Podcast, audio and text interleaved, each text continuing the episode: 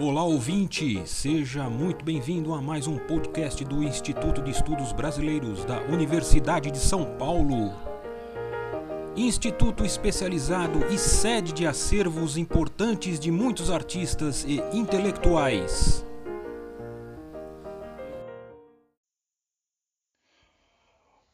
Olá, eu sou Fábio Barbosa, sou contador de histórias, sou aqui de Cordesburgo, Minas Gerais, terra de Guimarães Rosa.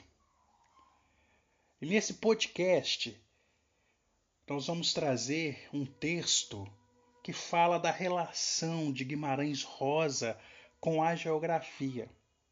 Na verdade, é o discurso que o escritor fez no dia 20 de dezembro de 1945, quando ele tomou posse como sócio titular da Sociedade de Geografia do Rio de Janeiro.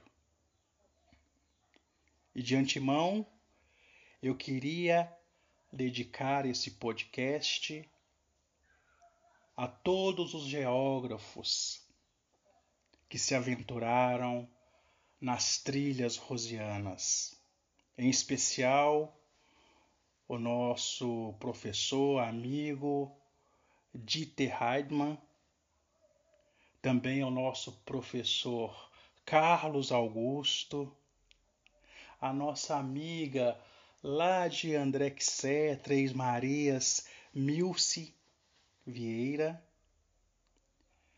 e é claro, a Marili Bezerra, que era uma geógrafa mais do que de coração, uma buscadora do quem das coisas. E por fim, ao nosso grande amigo embaixador do sertão, José Osvaldo dos Santos, o Brasinha. Guimarães Rosa e a Geografia. Grande é agora a minha satisfação, grande a distinção que me conferes neste momento. Honra e alegria indizíveis, porque, à falta de outros títulos, com dois deles me reconheço ao ser empossado no cargo de sócio titular dessa agremiação como velho admirador da Sociedade de Geografia do Rio de Janeiro e como velho amoroso da geografia. Admirador desvalioso e amoroso ignorante, certo, mas rico de entusiasmo e de sinceridade. E é assim que vos agradeço. Aos que propuseram o meu nome, aos que aprovaram a proposta, aos que ora me recebem. Devo explicar-me.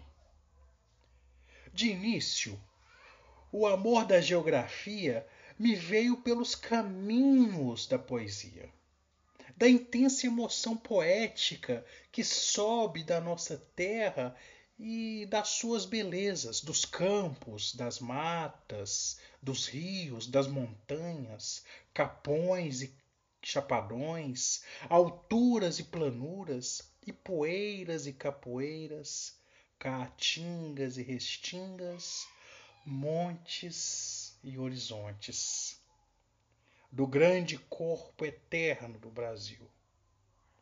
Tinha que procurar a geografia, pois porque, para mais amar e servir o Brasil, mister se faz melhor conhecê-lo. Já que, mesmo para o embevecimento do puro contemplativo, pouco a pouco se impõe a necessidade de uma disciplina científica. Desarmado da luz reveladora dos conhecimentos geográficos, e provido tão só da sua capacidade receptiva para a beleza, o artista vê a natureza aprisionada no campo pontiforme do momento presente. Falta-lhe saber da grande vida envolvente do conjunto. Escapa-lhe a majestosa magia dos movimentos milenários, o alargamento progressivo dos vales e a suavização dos relevos, o rejuvenescimento dos rios que se aprofundam na quadra das cheias, o enganoso fluir dos falsos braços que são abandonados meandros, a rapina voraz e fatal dos rios que capturam outros rios de outras bacias, o minucioso registro dos ciclos de erosão gravado nas escarpas, as estradas dos ventos pelos vales se esgueirando nas gargantas das serranias, os pseudópodos da caatinga invadindo pouco a pouco os campos gerais, onde se destrói o arenito e onde vão morrendo silentes os buritis. E tudo mais, enfim, que representa numa câmera lentíssima o estremunhar da paisagem pelos séculos. Ainda agora, faz menos de uma semana, acabo de regressar de uma excursão de férias. Extenuante, mas proveitosa, realizada apenas para matar saudades da minha região natal e para rever velhos poemas naturais da minha terra mineira. Quanta beleza! Ávido, fiz num dia seis léguas a cavalo para ir contemplar o rio epônimo, o soberbo Paropeba, amarelo, selvagem, possante. O cerrado, sob as boas chuvas, tinha muitos ornatos. A enfolhada capa rosa, que proíbe o capim de medralha em torno, o pau bate-caixa, verde aquarela musical aos ventos, o pão santo, coberto de flores, de leite e mel, as lobeiras, juntando grandes frutas verdes com flores roxas, a bolsa de pastor brancacenta que explica muitos casos de assombrações noturnas. E os barbatimãos, estendendo fieiras de azinhavradas moedinhas. Os campos se ondulavam extensos. Sobre os tabuleiros, gaviões grasniam.